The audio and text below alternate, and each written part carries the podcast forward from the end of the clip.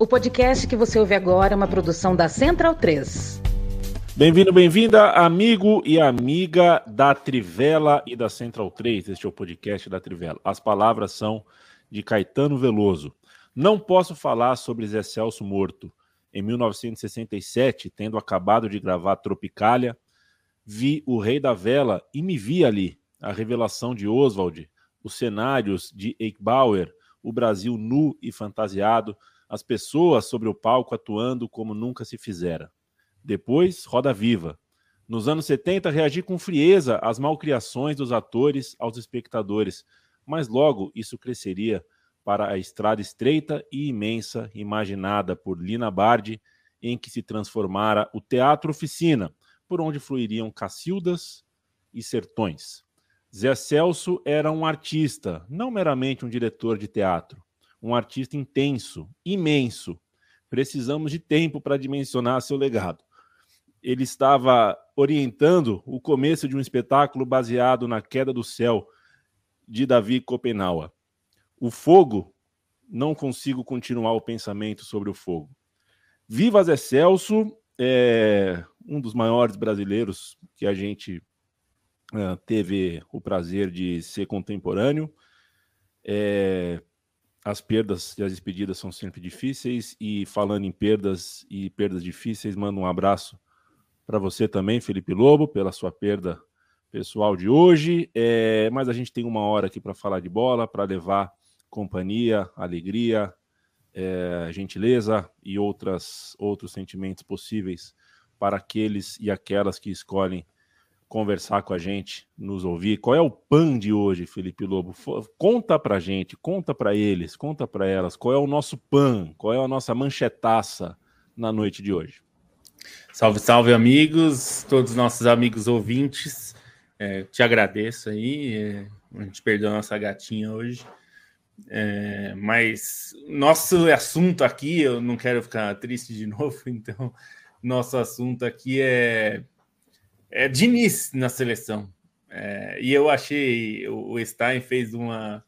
Esse título é mérito do Stein, é muito bom, é, porque acho que reflete bastante a forma, né, mais do que o Diniz, que eu acho que é uma questão que a gente até pode discutir também, mas mais do que a, o nome dele é o processo é, de escolha e de trabalho, né, que é um processo um pouco caótico que lembra é, aquele Flamengo do Vassoura anunciando é, o senhor Valdemar, né? É, acho que o processo Vassoura. é comparável. Vassoura é demais, né, cara? O Vassoura anunciando o Valdemar. Leandro Stein, tem consenso na redação da Trivela qual é quem tem a melhor manchete, quem tem a melhor linha fina e quem tem o melhor lead? Ah, não, acho que não tem, não, assim, é, cada, né? cada momento tem alguém que, que acerta mais a mão. Ah, tem tipos de texto, né, assim, acho que eu é, geralmente fico com os textos históricos, o, o Lobo é melhor principalmente para textos opinativos, para dar porrada nas coisas, e, e o Bonsa, assim, para textos imaginativos, para metáforas, para piadas internas nos textos, acho que o, o Bonsa é o, o, de texto mais leve. Então, nessa, nesse entrosamento de todos de tantos anos, cada um acaba fazendo uma função e acaba se completando dentro do site. Vocês são bom demais uh, separadamente e como grupo. Sou muito fã de vocês e não sou o único. É, é um grande prazer estar aqui com vocês. A gente está aqui toda segunda e toda quinta-feira tocando a bola. Durante a Copa do Mundo, a gente vai ter também algumas edições em dias uh, diferenciados, em dias especiais. Você, nas redes sociais, vai ser lembrado disso, de acordo com, com o dia que a gente estiver passando. E quando não tiver podcast, você pode ler o time da Trivela em trivela.com.br e criar você a sua opinião sobre quem tem a melhor manchete, o melhor lead, a melhor linha fina. Não é uma competição. É só porque a gente às vezes gosta mais de uma coisa, mais de outra, de um de outro. É, e assim é, a gente consome aquilo que a gente gosta. E é sempre importante lembrar isso, né? Tem muita oferta, tem muita coisa para a gente consumir.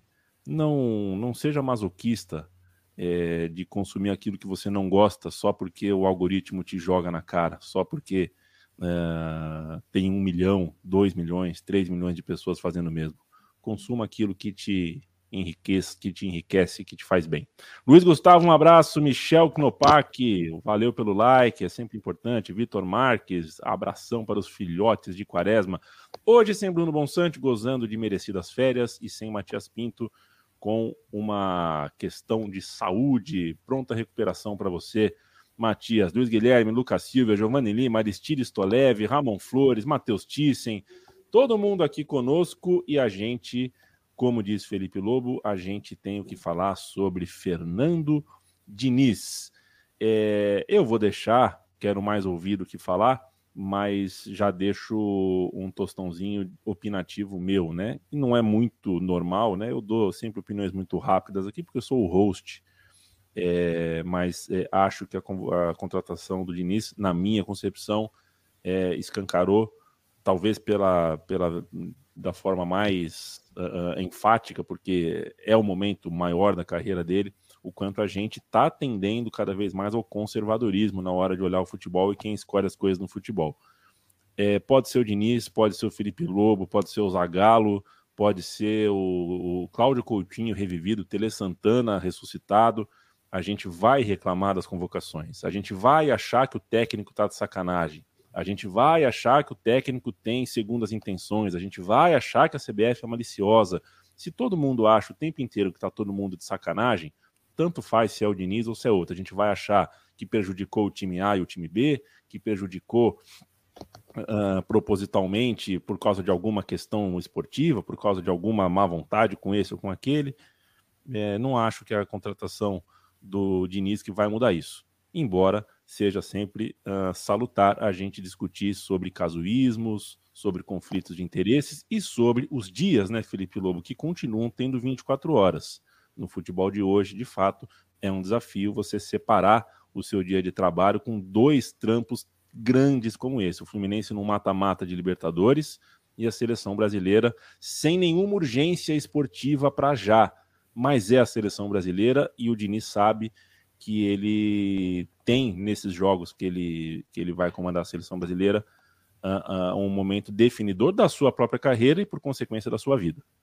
Sem dúvida. E eu acho que esse é o, para mim, a mim, esse é o principal problema de tudo isso. Acho que a gente tem essas questões que você levantou são, são boas, são importantes.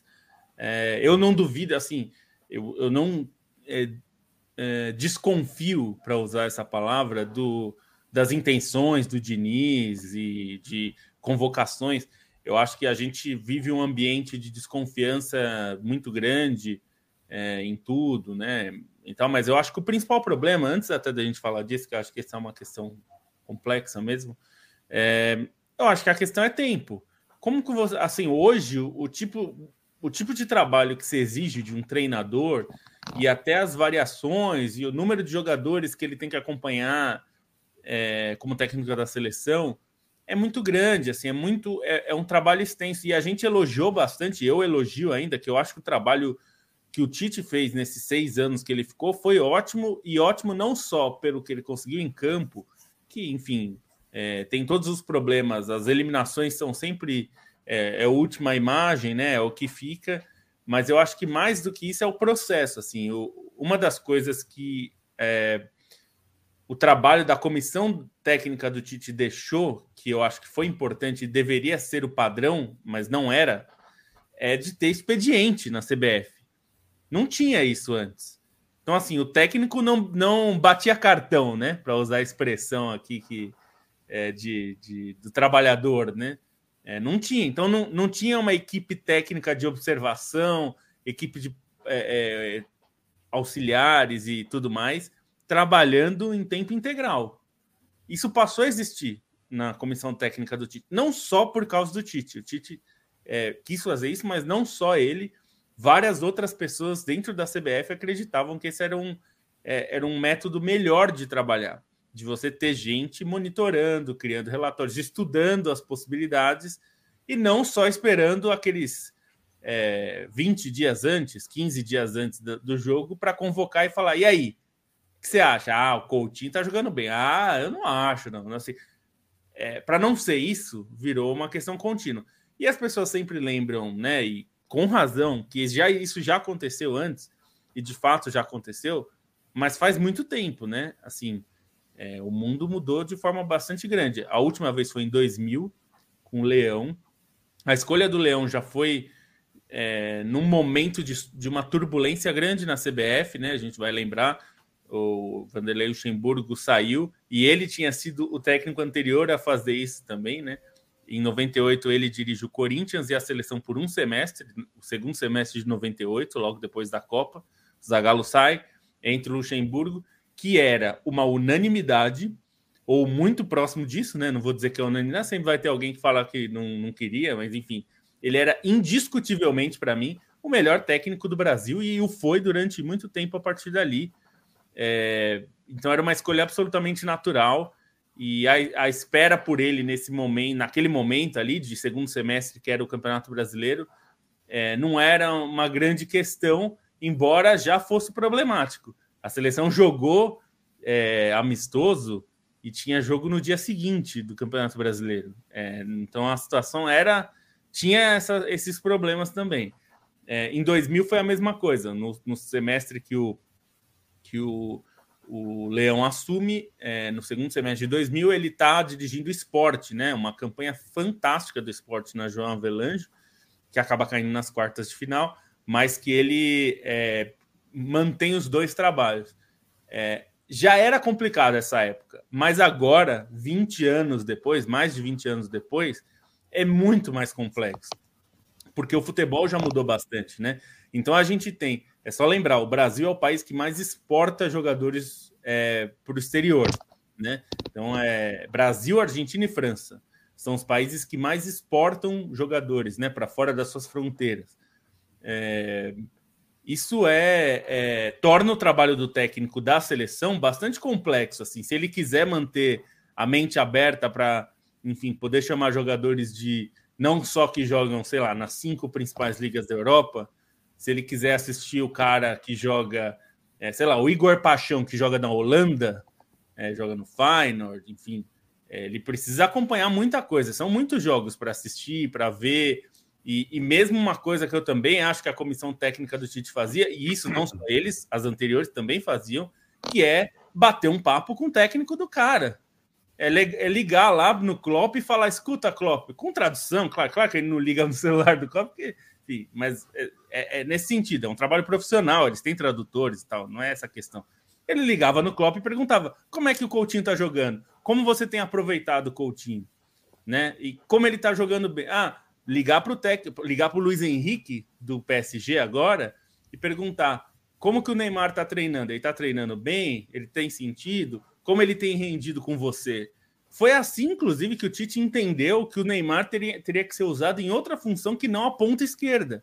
Foi assim que ele entendeu, porque o técnico do, do PSG falou para ele que o Neymar estava rendendo mais centralizado do que na ponta. Isso é trabalho também. E esse é um trabalho que não dá para fazer do dia para a noite. Então, acho que a maior, a, a, maior preocupação, eu acho, é essa. Porque aí, do ponto de vista do Fluminense, significa que ele vai perder horas de trabalho no clube. Porque ele não vai fazer isso só na data FIFA. É impossível. Não dá para assistir jogo, é, todos os jogos da, é, antes da, da, da convocação, né? Não tem. É, o tempo e a gente, é vocês podem falar isso de, de carteirinha, né? É, o tempo é, é limitado, não dá para fazer tudo. Então, é, eu acho que é uma acomodação. As pessoas estão. O Diniz falou que vai estar 100% no Fluminense e 100% na seleção, isso não tem como. Eu acho que está todo mundo ciente, e aí esse é o ponto. O Fluminense entendeu que era melhor ter o, o Diniz assim do que não ter, ou mais do que ter ou não ter o Diniz, do que trocar agora, porque trocar agora implica um outro técnico com outras questões e tal. E a seleção entendeu que era melhor ter o Diniz assim, dividindo, do que não ter e, enfim, procurar um outro nome. É, essa é uma acomodação que eu acho que todo mundo tem que estar ciente do que está fazendo e dos, é, das questões. E aí a gente pode entrar em outras questões também. Mas é, acho que todo mundo está sabendo, só que todo mundo falou que não é bem assim.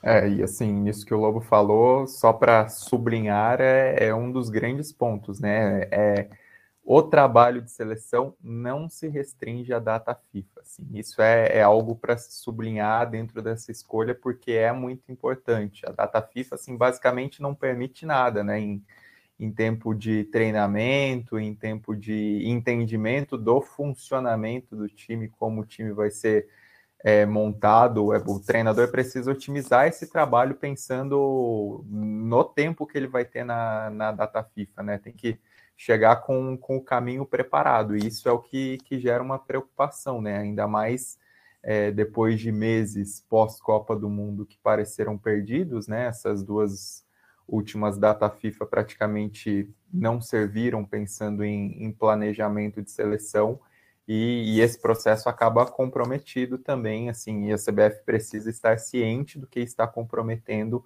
ao ter essa escolha do Fernando Diniz é, sem estar é, à disposição da seleção em tempo integral. É, e a mim, para entrar numa outra questão, que é assim, é, eu não há, de novo, eu vou repetir isso porque eu acho a gente ouve isso com uma frequência muito grande. Você falou, a gente vive num país em que, primeiro, tem muito esquema e tem muita sacanagem, né? Acho que é bom começar daí. Então as pessoas, a gente aprende desde cedo que a gente tem que tomar cuidado, porque tá cheio, tá cheio de gente picareta, né? Então a gente aprende a desconfiar é, desde sempre. É, dito isso, é, de todo o tempo que eu trabalho como jornalista, é, Nunca vi, nunca vi, nunca encontrei, e eu sou um nesse mar de, de jornalistas e de veículos e tudo. É, nunca achei nada de sacanagem em convocação, é, de esquema, de jogador, não sei o quê. É, e eu vou, eu vou dizer isso com muita clareza, assim, porque quem não é jornalista às vezes pode achar coisas que não existem. Se alguém tivesse achado qualquer indício isso daí é, ficaria, seria divulgado. Porque o que o jornalista quer, e, e, até acho que é uma coisa que eu ouvi com o Paulo Júnior, eu não sei se foi o Paulo Júnior que inventou esse conceito ou ele repetiu, mas eu ouvi, a primeira vez que eu ouvi foi com ele, e eu achei muito bom. O, o nosso trabalho de jornalista, é quando ele dá uma informação é, exclusiva, esse tipo de coisa, é o furo é uma coisa que as pessoas que, que a, não querem que seja dito, que não querem que seja revelado. Então, assim, da escalação antes não é furo. A escalação vai ser divulgada. O time vai entrar em campo. Então, é, furo é algo que alguém não quer que seja divulgado. E é divulgado. Então, assim, eu vou, eu vou dizer com toda clareza que se a gente tivesse, se tivesse chegado na minha mão, na do Stein, na do Bonsa, na sua, na do Matias, ou na de qualquer outro dos centenas de jornalistas que cobriram ou cobrem é, seleção brasileira e futebol, esse tipo de coisa sairia na imprensa, porque o que jornalista não quer é, é ficar segurando informação. Assim, esse tipo de coisa, é, esse tipo de informação para a gente é muito valiosa. Então, assim, se a gente tivesse informações e informações, não é rumor, tá? É informação que a gente pode checar, verificar. É, que tem algum tipo de esquema que alguém foi convocado porque empresário quis ou porque era para não sei o quê, é, isso sairia, não tem como não sair, né? Porque assim, as pessoas, eh, os jornalistas é, têm um foco, eh, ficam muito em cima disso, então é muito difícil que não saia. Então, eu estou dizendo isso porque falavam do esquema Shakhtar, cota Shakhtar e não sei o quê. E a gente tem todo o direito de discordar das convocações, achar que o técnico fez uma bobagem, convocou gente que não deveria, que fica olhando para mercados que não deveria. Quantas vezes a gente falou aqui, de, o Tite mesmo, de ficar convocando jogador da China? que não devia convocar o jogador que estava na China porque o nível de competitividade era ruim. Isso é uma é, coisa, né? a outra mais... coisa é dizer, é esquema. Acho que o mais complexo. próximo disso, né, Lobo? Mais próximo disso, a gente teve um contrato, né? A CBF teve um contrato de certa época que tinha em algumas letras ali uma certa, um certo direcionamento a convocações, né? Tipo, jo jogos em determinadas cidades precisa ter é, precisa ter as estrelas, né? Ah, a gente teve sim. esse contrato. Isso é uma coisa. Outra coisa é achar que o treinador X ganhou dinheiro para convocar o jogador Y e tem um acordo com o empresário e tudo mais. Isso é outra coisa. É, é que os contratos, diferentes. esse contrato que a Pitt, né, que era a empresa que gerenciava, tinha, era muito parecido, inclusive, com o que os clubes assinam no Campeonato Paulista, é, que na verdade exige que você tenha. É, eu não lembro exatamente como era assim os termos, mas era, era algo similar a você tem que ter X% dos jogadores convocados no, último jogo oficial. Então, você não podia jogar. Se você jogou um jogo oficial, o jogo oficial era com o seu time principal, né? Então, sei lá, eliminatórias. Então, você não podia jogar, sei lá, com menos de 60. Eu não lembro qual era a porcentagem, mas era tipo 60% dos jogadores que atuaram é. nesses jogos, né? E isso, evidentemente, fazia com que é, você tinha que convocar pelo menos boa parte dos medalhões, né, para estar tá nos jogos, porque eram jogos vendidos comercialmente né, por essas estrelas. Mas isso, enfim, é, acho que é, é, mais. É que posto isso, isso é uma coisa. Assim, eu não desconfio de honestidade e tal, a não ser que eu tenha provas. Outra coisa, né, Yamin, que aí eu acho que é o problema é, mesmo que eu ache, eu acredito nisso, que ele não vai convocar para prejudicar um adversário ou para beneficiar o seu próprio time, o que acontece, o fato é que quando ele convocar, ele vai prejudicar alguém e vai.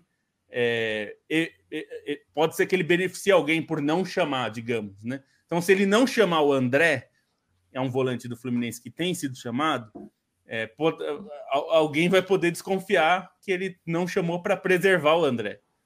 É, eu até se, fui olhar se as datas. chamar e se chamar Bom, é porque quer que ele venda, né? É, exato. É, eu até fui ver os jogos, eu tive esse cuidado de ver quais os adversários do Fluminense nas datas imediatamente depois das datas FIFA, para ver se que, que, que, adversário que teria. É, olhando, eu esqueci agora quais eram, mas não tem, por exemplo, nenhum time que tem muitos convocáveis. Não tem é, Flamengo, não tem Palmeiras, não, não eu vi era Cruzeiro. São três datas FIFA, né? Setembro, é, setembro, outubro e novembro. E, enfim, Cruzeiro acho que é o último. É, o, mas de qualquer forma é um problema, porque, por exemplo, a última convocação vai ser antes da 35 rodada do Campeonato Brasileiro. Significa que a 35 rodada, que é a antepenúltima, vai ter desfalques de times. Então, por exemplo, eu não sei quem vai estar na disputa, a gente não tem como saber até lá, mas digamos que é, se o Botafogo continuar na liderança e ele chamar o Tiquinho Soares, eu vou, tô supondo aqui por um destaque uhum. do brasileiro, ele, o Tiquinho Soares pode não conseguir jogar, porque o jogo é no dia seguinte, né? Joga numa terça, o jogo é na quarta. O Tiquinho Soares não jogaria pelo Botafogo. Isso é um problema. Isso eu acho é que é um, é, um, é, um, é um conflito de interesse, porque mesmo que ele não queira prejudicar, ele vai estar prejudicando, né? E esse é um problema que a CBF criou, porque é o que a gente já falou aqui, que a CBF diz que respeita a data FIFA e o que a gente já provou, já mostrou e as pessoas viram é que ela não respeita. Então, se ela respeitasse a data FIFA, isso não seria uma questão, né? Não teria ninguém prejudicado a ninguém beneficiado. Mas é, esse o respeito, é o problema. É o respeito à data FIFA, que a data FIFA termina na terça e o jogo é na quarta, né? Esse é, é o respeito. Pois é, e o cara tem que atravessar o oceano, né? É, o Brasil jogou nesse é. último aí na, na Espanha. E é, a gente vai ter é, jogo é. Na, no Uruguai, na Bolívia, e o cara vai voltar da Bolívia na o... terça para jogar na quarta? É impossível, né? Agora, o, o, o Stein, é... agora a situação do Ancelotti é, um, é, é, é, assim, eu não puxo na memória e essa coisa de ter vazado, que fechou, pessoas que a gente confia que não dariam, né, que não dariam essa barriga, né? E uma, uma, uma informação dada por alguns jornalistas, não é por um só, não tem um lobo solitário bancando isso, alguns jornalistas checaram, então confirmando essa informação, a CBF não desmente, mas a verdade é que o Ancelotti está contratado sem contrato, né? É, a CBF, na verdade, ela endossa, né? Assim, do, uma das carteiradas da CBF, digamos assim, é, para trazer o Fernando Diniz é, teoricamente, ter essa garantia que o Ancelotti vai assumir ao final do, do contrato do, do Fernando Diniz, né? É, depois da Copa América, Mas é uma situação, assim, totalmente nebulosa, porque você tem essa, essa postura da, da CBF, mas você não tem um eco do outro lado, né? Você não tem um, uma afirmação do Ancelotti que endosse isso, você não tem nenhuma abertura do Real Madrid. É, pelo contrário, assim, o noticiário da Espanha muitas vezes é, indica que existe uma possibilidade do Real Madrid é, mantê-lo por lá. É, obviamente, assim, existe também a, aquela o noticiário de bastidor que o Real Madrid até estaria aberto para buscar um novo treinador a partir da outra temporada, né, a partir de 24, 25, mas é uma situação assim completa de rumores. É, a CBF ela abraça esse plano como se fosse o plano único e possível para a seleção brasileira. O Fernando Diniz vem nisso e assim é, é uma impressão de que a CBF em vez de ter um planejamento pleno, em vez de ter um, um pé no chão, algo traçado para a seleção, ela está jogando muito em relação ao que, que é a galera, né? Assim, a própria contratação do Fernando Diniz, eu fiquei com essa impressão, assim, obviamente, Fernando Diniz tem toda a questão sobre o, o estilo de jogo, enfim, o que ele apresenta, mas é uma contratação que parece corresponder a um calor do momento que até já passou, que era aquele período é, do campeonato carioca, de início avassalador da, da Libertadores, que sequer corresponde a esse momento mais recente de crise, de queda de rendimento do Fluminense, de questionamento é, ao trabalho do Fernando Diniz. O Ancelotti, obviamente, se ele chegar na seleção brasileira, é uma baita contratação entre os técnicos estrangeiros com um cacife para assumir a seleção brasileira e com chance é, de chegarem respaldados, o Ancelotti é basicamente um dos dois, três nomes, assim, não, não imagino alguém além do Ancelotti, tal, talvez só Guardiola e Mourinho, assim, Mourinho, convenhamos, com, com parte das críticas pelo, pelo estilo de jogo, mas por respaldo, o Ancelotti é um cara que, que chega com uma bagagem de muito respeito para assumir uma seleção brasileira, mas é como se a CBF é, agarrasse, né, se agarrasse a isso como única possibilidade possível, é, tivesse uma garantia que não tem nada que venha do outro lado, que venha até transmitir uma segurança pública em relação a isso, e que não demonstra nenhum norte, né? A CBF ela acaba se submetendo a isso, já submeteu o planejamento recente da seleção dos últimos seis meses a, a essas tratativas, né? E a estagnação que, que aconteceu é, com o Ramon, agora vai submeter mais um ano ao trabalho interino do Fernando Diniz, é, pensando nisso que o Fernando Diniz traz um pouco de é, de estilo de jogo, de possibilidade nesse sentido, mas também sem garantias, para projetar o Ancelotti daqui a um ano. Então é assim, é, é tudo muito muito etéreo, assim, né? Muito é, sem contorno para pensar no que é a seleção brasileira. Obviamente, o que conta para o Brasil de quatro Brasil é um, um, tem um calendário expandido do PSG, né? Se, se, a gente for pensar assim, se o PSG o que vale é a Champions a cada temporada, e para muitos desses superclubes é sempre o título da Champions que determina, né? Mesmo se a gente pegar o Bayern de Munique, a Bundesliga já não corresponde muita coisa.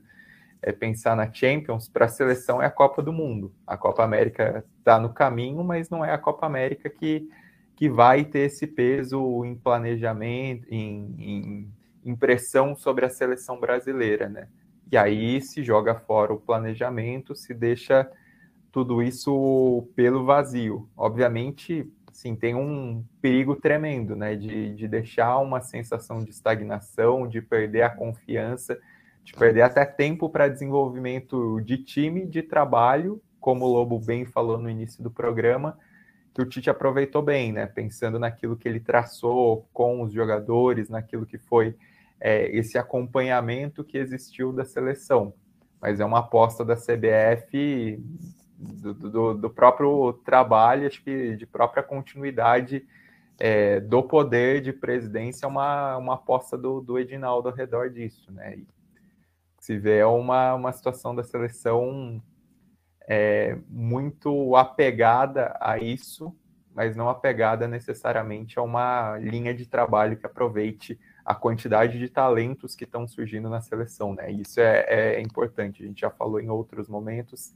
A seleção tem qualidade para trabalhar nesse momento, tem qualidade para tentar buscar o título da Copa do Mundo em 2026, assim como tinha em 2022. E essa estagnação coloca um pouco em xeque é, esse trabalho coletivo de time a partir das individualidades desse potencial que a seleção tem. Agora, se o Fernando Diniz cair nas graças do país e a seleção brasileira começar a, jogo, a jogar o que não joga há 30 anos, vocês imaginam o rebu que vai dar na cabeça da opinião pública? A opinião pública ela tem uma relação com a seleção brasileira que é muito no emocional do, do curto, né?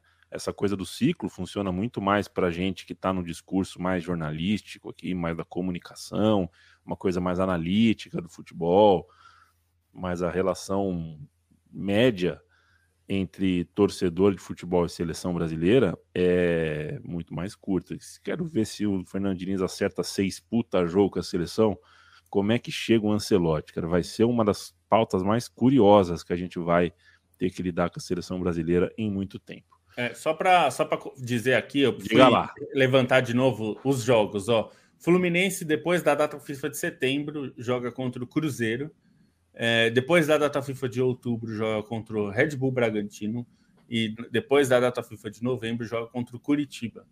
É, alguém perguntou aqui se não vai ter um Fla-Flu perto. É, eu não vi as rodadas seguintes, mas assim, o jogo que desfalca, de fato, que o jogador não consegue jogar é esse do dia seguinte. Se o jogo for no fim de semana, o jogador joga normalmente, porque aí é como a Europa, né? Seria como se não tivesse essa rodada. Aí, aí não afeta mesmo. Então eu peguei esses imediatamente, porque esses são jogos que os caras ou não jogam, que seria o certo, pela razão fisiológica, ou então vão jogar baleadíssimos, né? Aquelas coisas ridículas que a gente já viu acontecer no Brasil, do Arrascaeta jogar no Japão na terça de manhã, né? De manhã no horário brasileiro, e na quarta à noite tá aqui, depois de uma viagem de 20 horas, e jogar a final da Copa do Brasil. Já aconteceu, a gente viu o Diego Tardelli fazer isso, a gente viu. E aí cria aquele problema de em 2014, o Diego Tardelli jogou pelo Atlético Mineiro, o Atlético Mineiro venceu o Corinthians por 4 a 1 na Copa do Brasil. É, e o Elias e o Gil, que estavam convocados também, também tinham jogado, ficaram no banco. E aí o Mano foi criticado e os jogadores foram criticados porque eles não jogaram. Sendo que eles fizeram, o certo era não jogar. O Diego Tardelli se arriscou, ele podia ter se machucado, né? Ele entrou sem condição física e jogou e tal, acabou é, até jogando razoavelmente bem, mas é, não fez gol, tal. Mas é uma situação ridícula, assim. Você cria uma pressão no jogador que você tem que jogar dois dias seguidos depois de viajar, não sei quantas horas. É, então é só para dizer isso, assim. Esse, é, esses adversários, em tese, não têm grandes convocáveis mas Sim. vai saber, pode ser que aconteça de convocar algum desses, não sei. Mas eu diria que o risco é um pouco menor. Se tivesse um jogo contra o Palmeiras, contra o Flamengo, contra o Atlético Mineiro, acho que seria mais difícil evitar né, uma convocação. Perfeito. E, e, acho que, enfim, comecei essa conversa falando com vocês sobre, a, sobre essa parte uh, uh, a nossa parte de, de, de, filosófica até, né, de achar que no futebol uh, tá, tá, tudo sempre errado, tá todo mundo sempre de sacanagem, que o Fernando Diniz não merece passar por isso com as convocações dele. É, e termino lembrando que, é, na, na, na, minha opinião, claro, né, e é uma opinião que eu sei que pode até ser que eu seja minoria, o, o Fernando Diniz é a pessoa menos distraível desse nosso futebol. É uma pessoa que não se seduz pelas pessoas que elogiam ele em excesso e não se seduz pela guerra com aqueles que o criticam em excesso. Ele me parece muito equilibrado e muito sensato para andar na dele. Ele não distrata ninguém em entrevista, ele não é, ele não parece nunca fora do mundo, ele nunca, quase nunca fala sobre uma partida de futebol imaginária, né? O que, que, mais tem hoje, a gente chega para ouvir um técnico falar sobre um jogo, o técnico está falando sobre outra coisa, ele está querendo manipular nossas emoções, querendo fazer a gente se distrair, puxar um outro tipo de assunto, subterfúgio. É, o Fernandes me parece um cara muito maneiro, maneiro no sentido de que maneira a conversa mesmo, um cara que não se seduz por nenhum dos dois excessos, e nesse sentido, acho que é, só por isso já seria uma boa notícia uh, e... que o Fernando Diniz passasse um tempo na seleção. É, eu acho que ele, é um, ele seria um bom nome para ser o técnico mesmo. O problema é o processo, entendeu? Nem, é. eu, não, eu, até alguém falou aqui do Renato Renato Gaúcho, Renato Portaluppi. Eu, eu também acho que ele. O Renato às vezes é um pouco minimizado. Eu acho que ele é bom técnico. Ele não é só falador. É que ele é falador. Então às vezes fica parecendo que ele é só falador, mas ele não é só falador. Ele é, Exato. Ele é técnico. Enfim, o, é... o, Tércio, o Tércio lembra aqui que é, teve essa pisada na bola mesmo. Pisada na bola todo mundo dá, né? É uma opinião realmente. opinião do Diniz sobre jogar na, na, na altitude, por exemplo, foi super infeliz, mas opinião infeliz é uma coisa, opinião arrogante, opinião. É, né, é um comportamento, um comportamento é, prepotente e tal. Isso eu não vejo nele e acho isso uma boa notícia para a seleção. Vamos falar de KTO, senhores. KTO.com é o endereço, Trivela é o cupom que você usa se for fazer o seu primeiro depósito lá. Colocando o cupom da Trivela, você ganha 20% de free bet. Você tem lá dentro também as KTOs, a malandrinha, módulos uh, criativos e autorais da KTO, além claro, de uma porção de esportes, uma porção de mercados diferentes, distintos lá dentro. E se der qualquer tipo de dúvida, problema, complicação, você tem um suporte 24 horas por dia à sua disposição em português e resolve rapidinho. Eu sou testemunha disso, porque eu sou um, de, eu sou um desses burrões da internet, vira e mexe, eu peço ajuda. É, para baixar Futebol Manager, hein, Lobo? Como enche o saco do Lobo para baixar Futebol Manager? E eu jogo igual o Fernando Diniz, viu, Fernando Lobo? Eu tenho um time e tenho uma seleção. Eu sei que você. Mas é difícil, hein? Hoje, você já, é nesses, nesses mais recentes, é difícil fazer as duas coisas. Você já tentou? É, bastante coisa. Não, eu só faço isso. Eu, eu acho. um time e uma seleção. Eu acho complicadíssimo hoje em é dia. É complicado. Mesmo no futebol manager. Eu, eu gostava é. de fazer isso também, mas eu vou te dizer que fica, fica tão difícil avançar no tempo, porque você tem que ficar é, olhando tanta eu coisa. Sei que você não eu... gosta, eu gosto. Agora, vem cá, Felipe Lobo. É, toda quinta-feira a gente traz três dicas da KTO. É, você fuçou o site da KTO para ajudar o nosso ouvinte a ganhar uma moeda. Diga lá quais são as dicas da semana. Vamos lá, eu vou pegar um Brasileirão, né, que é o que tá rolando, e eu tô muito. Hoje eu tô totalmente no. É, no down under, assim, no, no, up under. Então é mais ou menos gols. É, Palmeiras e Flamengo. A cotação de menos de dois gols e meio tá em 1,92. Eu achei bem interessante porque é, o Palmeiras é um time que tem uma boa defesa, uma defesa interessante é, mas também nos últimos jogos não tem feito muitos gols. Então é um time que os jogos do Palmeiras têm gerado poucos gols e, o, recentemente. Então esse, essa cotação de menos de dois gols e meio está bem interessante. É, Red Bull Bragantino e São Paulo é o contrário. Assim, embora o São Paulo é, perca muitos gols, tem gerado muitas chances de gols. E o Bragantino é um ataque muito forte e é uma defesa não tão forte assim. É, então, são dois times que têm criado muito, o Bragantino especialmente, né? É um time que tem se mostrado muito agressivo, né? Muito. Tem sido muito difícil jogar contra o Bragantino. Por isso que o time, inclusive, está no alto da tabela. Tá em sexto lugar, né? É, mais de dois gols e meio tá pagando 2,05. Acho uma cotação excelente essa aqui. Mais de dois gols e meio nesse jogo é, eu, eu acho bem provável. Por fim, é, Grêmio e Botafogo. Aqui, vi, jogo de líder e vice-líder. E até por isso, é, esse jogo tende a, a, ser um jogo mais de poucos gols, né? De menos é, aberto. E o menos de dois gols e meio está pagando 1,80. De novo, uma boa cotação para é, uma coisa que é provável. Então, eu diria que essas três aí estão bem interessantes. Claro que é, dificilmente as três vão acontecer, mas elas são bem razoáveis e, e possíveis de acontecer. Ah, eu acho as três possíveis. Então, fica aí essas dicas. E entra lá. Quando se cada não é cadastrado na KTO, se cadastra usando o cupom Trivela, que aí Eles vão saber que é, vocês estão vindo por aqui e você ainda ganha 20% de free bet. Um abraço a todo o time da KTO. Valeu, Rodrigão. Beijo para você e sempre lembrando, vai apostar, vai usar site de aposta? Primeiro, faça na KTO, é uma sugestão nossa e aposte prestando atenção no seu comportamento. Não se permita o vício. Aposte para se divertir, aposte só aquilo que você pode perder e não aposte uh, de maneira irrefletida, de maneira uh, maluca. Aposte. Aposta não é, não é investimento, né, amigo? Aposta Exatamente. não é. Você quer investir, você investe no banco, na sua corretora.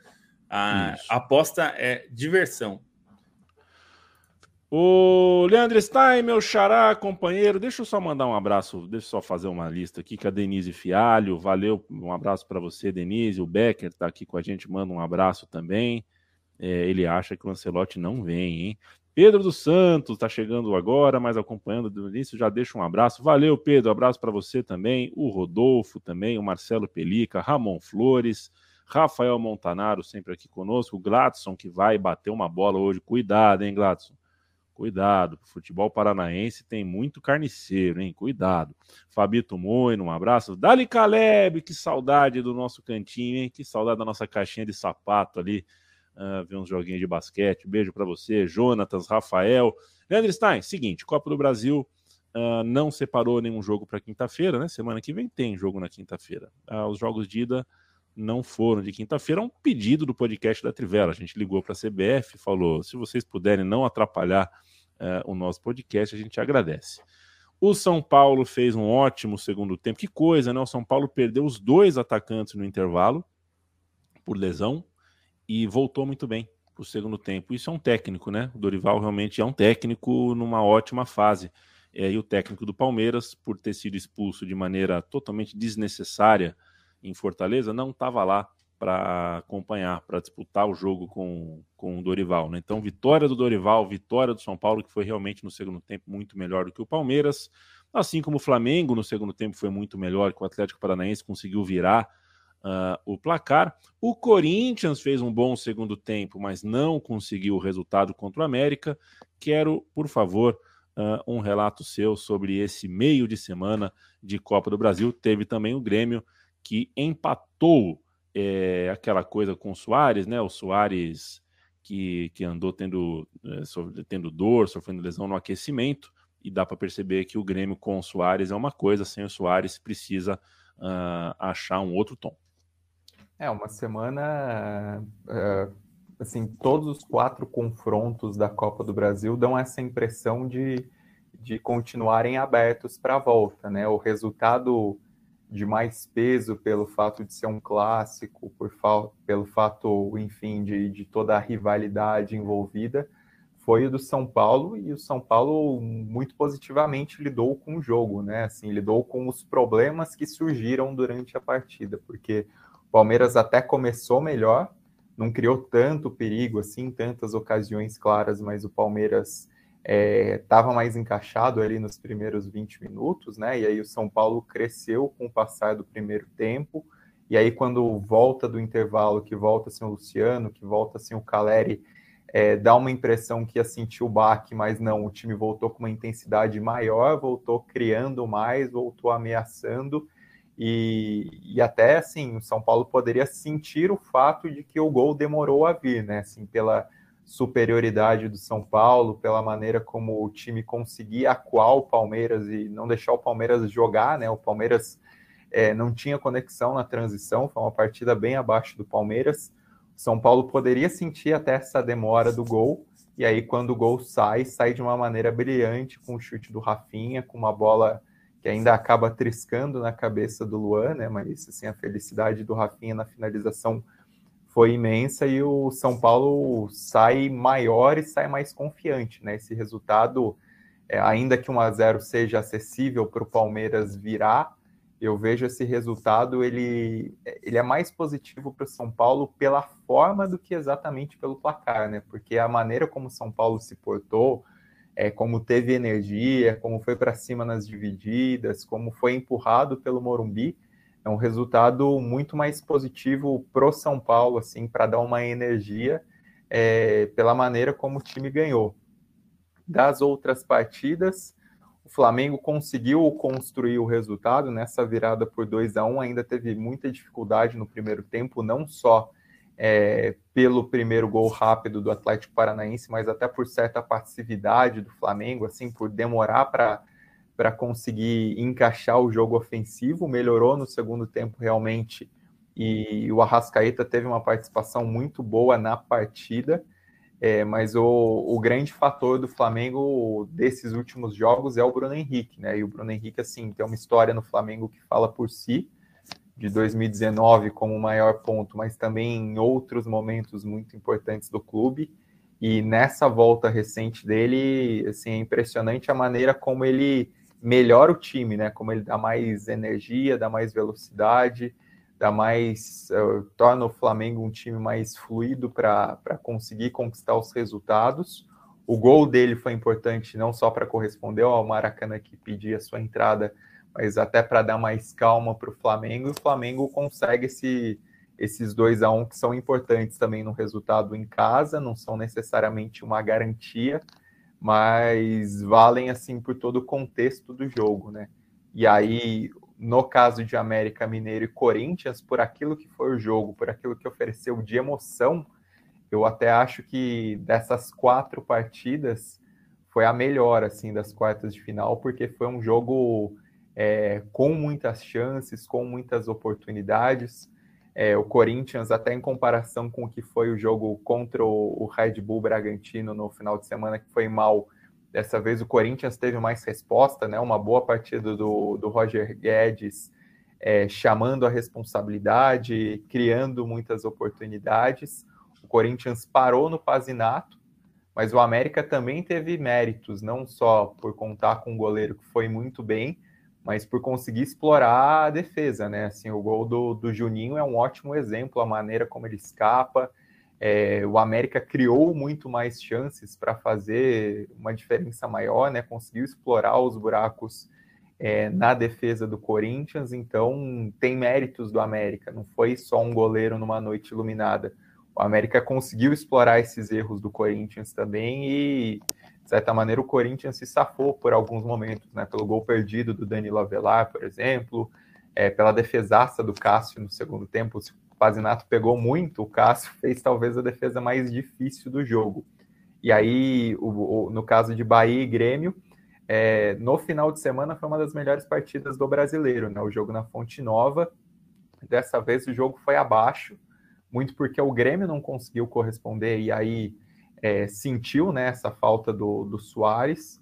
O Bahia conseguiu também apresentar um pouco mais e, e encaixou uma jogada muito boa é, para abrir o placar no início do segundo tempo. O Bahia até conseguia ter certo controle do jogo, conseguia esfriar o Grêmio, só que o Grêmio, a partir das alterações e a partir de um lance em que, enfim, conseguiu encontrar uma brecha na defesa do Bahia, né? Saiu com esse empate é, no apagar das luzes, que é um, um resultado muito importante. E, e, algo interessante, né? Assim, a, a história do Bahia é uma história que eu estava até curiosa em especial na Copa do Brasil, porque o Bahia é o clube, assim, dos...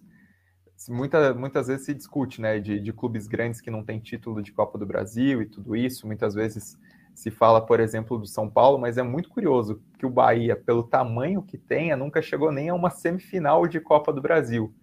E essa é uma oportunidade posta né, para o Bahia passar dessa barreira das quartas de final, que é impressionante um clube do Bahia nunca ter chegado entre os quatro primeiros da Copa do Brasil, mas esse golzinho no final do Grêmio dificulta bastante as coisas para o Bahia, até pelo momento do clube, até por aquilo que não vem dando certo no Campeonato Brasileiro e pesa também é, na Copa do Brasil, é ver se o time consegue achar um resultado na arena, mas o Grêmio, com esse empate, acaba partindo como favorito e talvez o, mais encaminhado aí para jogar em casa nessa volta. Né? É doido, porque essa do Bahia, o resultado foi muito melhor para o Grêmio, mas a atuação do Bahia foi excelente, assim, o time foi muito bem, assim, claro, é, bobeou ali no final, tomou esse gol, mas perto do que foi o fim de semana, assim, que teve muito mais dificuldade, É, e eu acho que até dá para fazer esse paralelo com o Corinthians, né? Assim, não acho que a atuação do Corinthians foi excelente também. É, eu acho que do Bahia foi excelente. Eu, eu diria que a atuação do Bahia era para ter matado o jogo até antes e aí não matou. A do Corinthians eu não chamaria de excelente, mas perto do que o time vem jogando, que é muito pouco, a, a, o time do Corinthians conseguiu jogar melhor, né? Jogar um pouquinho melhor. É, mas também, assim, é um time que nesse momento jogar um pouquinho melhor não basta, até porque você não vai enfrentar sempre o América, e o América, por mais que tenha todos os méritos de estar nessa fase, é, não é um time que tem jogado constantemente bem também.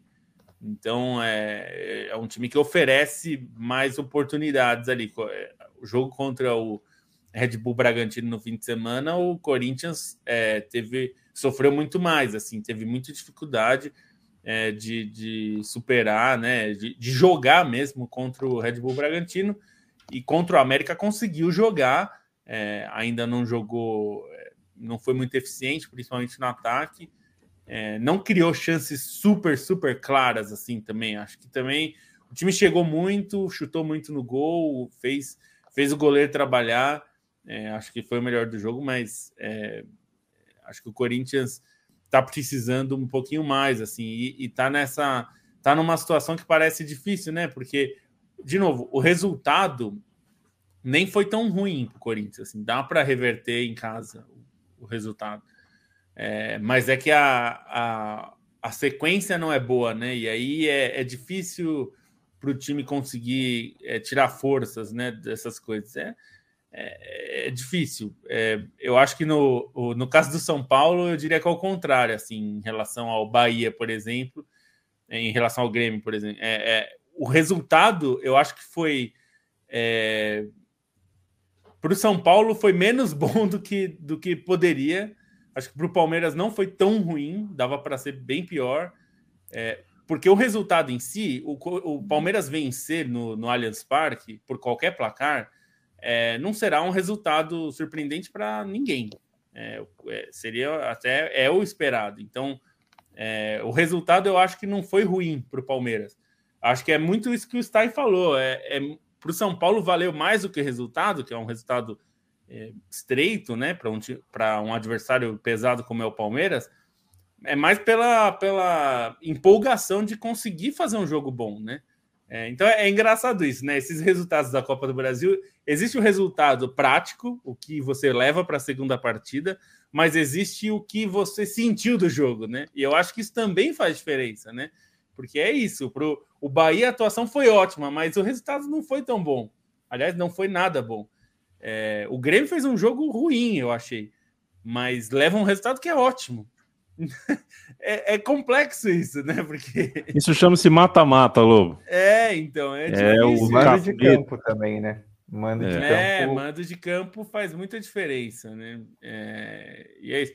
Até acho que no caso do, do, do, do Flamengo e Atlético Paranaense, é, me parece um jogo de dois times que jogam, jogam, jogam melhor. Assim, até eu esperava mais do Atlético Paranaense, mas era, era esperado que fosse um jogo duríssimo, né? Para os dois. Ninguém, acho que ninguém, nenhum torcedor que foi ao Maracanã achou que o Flamengo ia passar por cima do Atlético Paranaense. Não Até é. a amostragem dos últimos anos é, é enorme. Não é, não era. E eu também acho que ninguém, nenhum torcedor do Atlético Paranaense achou que o time ia né, segurar o Flamengo, é, não deixar o Flamengo criar nenhuma chance. Acho que você sabe que quando joga contra o Flamengo, o Flamengo vai criar alguma chance. É, então acho que foi o jogo acho que, que mais ficou dentro do que se esperava. Foi e, também acho que ali é um caso que o placar não é totalmente ruim para o Atlético Paranaense e também não é decisivo para o Flamengo. Assim, é um jogo que continua totalmente aberto para a volta, mas ali eu acho que ninguém sai muito triste assim de putz, a gente jogou tão bem e conseguiu. Acho que os dois fizeram um jogo bom e os dois podem fazer um jogo bom de novo na, na, na, na, volta em Curitiba. Mas os outros jogos eu acho que tem essas situações que o placar e a atuação e como é. sai do campo são diferentes, né? Ô Felipe Lobo, e se eu quiser, vamos supor, tá? Que eu tô afim de comprar os produtos da Trivela. O que, que eu faço? Você vai em caphead.com.br barra Trivela. Repita. caphead barra Trivela. Você vai lá, você tem camisetas, você tem caneca, você tem moletom, tem quadros, tem, tem uns quadros bem legais. Inclusive, meu caro a mim, tem muita gente hum. que gosta da nossa abertura aqui do podcast. Para você que assiste ao vivo, você, se você só vê ao vivo, você não deve ter ouvido ainda.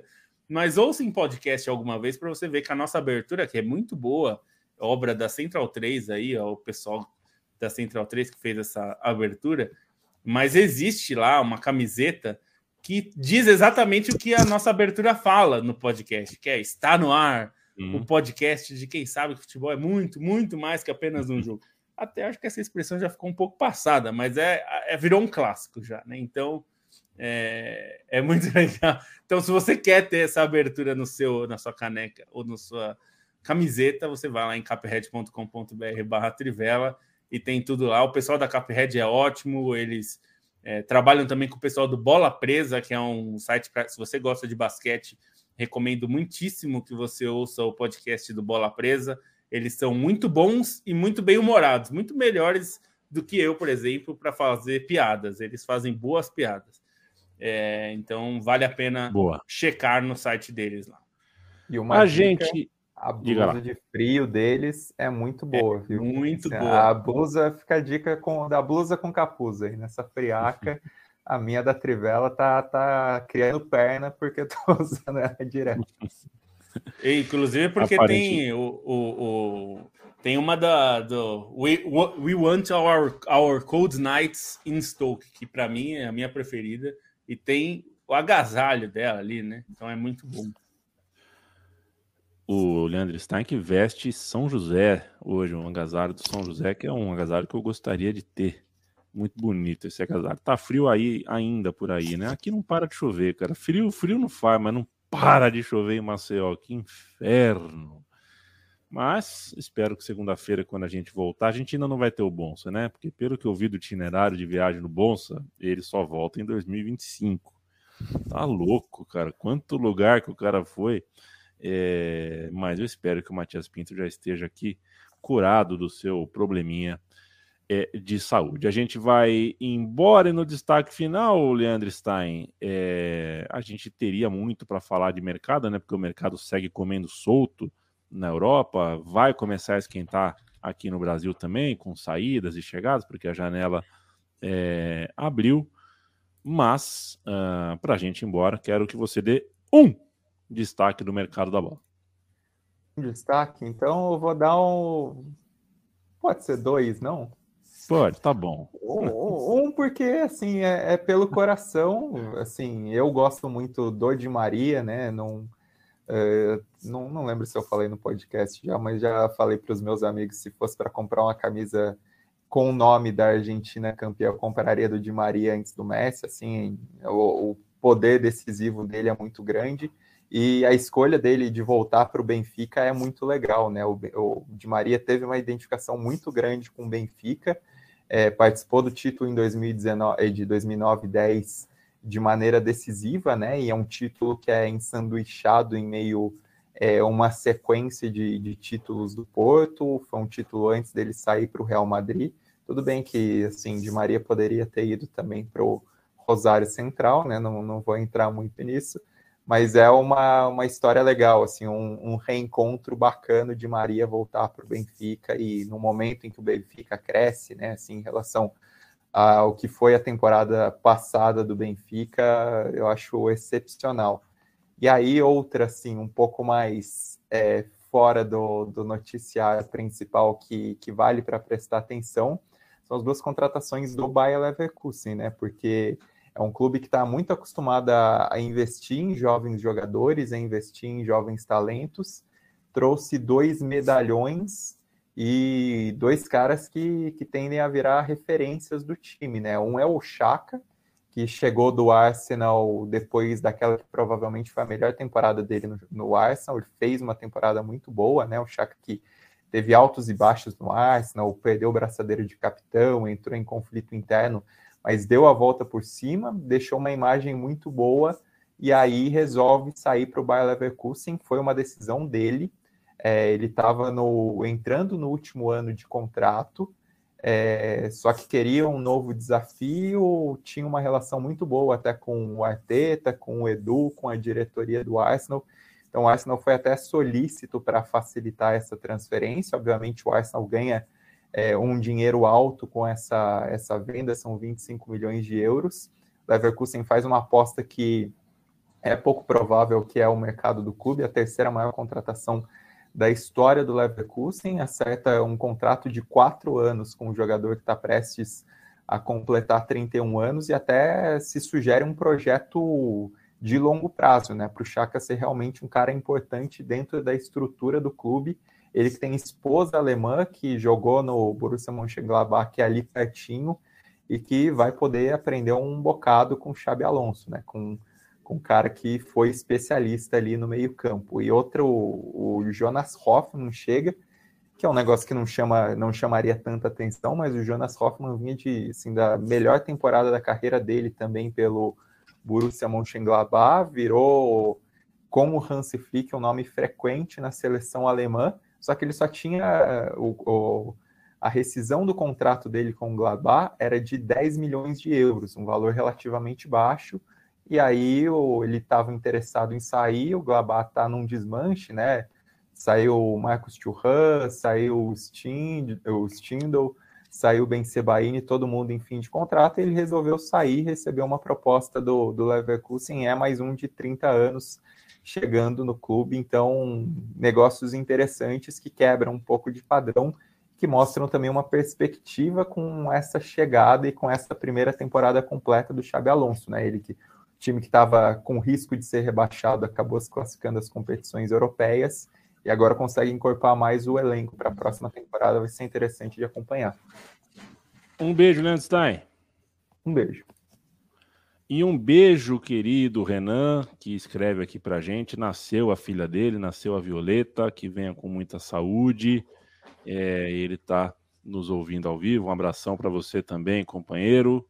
Que Violeta seja a nossa companhia agora também uh, por muitos anos. Quando ela, quando ela for uma adolescente, quando ela entrar no jornalismo, quando ela quiser ser apresentadora de podcast, é, a culpa não é nossa, hein, Renan? Você que está fazendo ela ouvir desde bebê o podcast aqui. Quando se ela gostar de falar uh, sobre futebol, se bem que ela, ela tenho certeza que uh, ela vai se divertir, porque aqui, companheiro, a gente se diverte, cara. A gente gosta muito do que faz. A gente brinca às vezes porque ganha, é, porque não é rico, né? Porque é, a gente ri porque o jornalismo paga pouco, porque o jornalismo é uma classe desunida, porque o jornalismo é uma classe não sei o quê.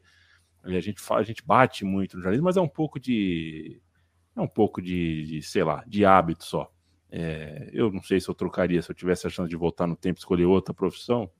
Não sei, eu gosto de ser jornalista. Felipe Lobo, a gente começou o programa falando sobre uh, despedidas e muito legal ler o Renan escrever para a gente que nasceu a Violeta. Essa é a vida, companheiro.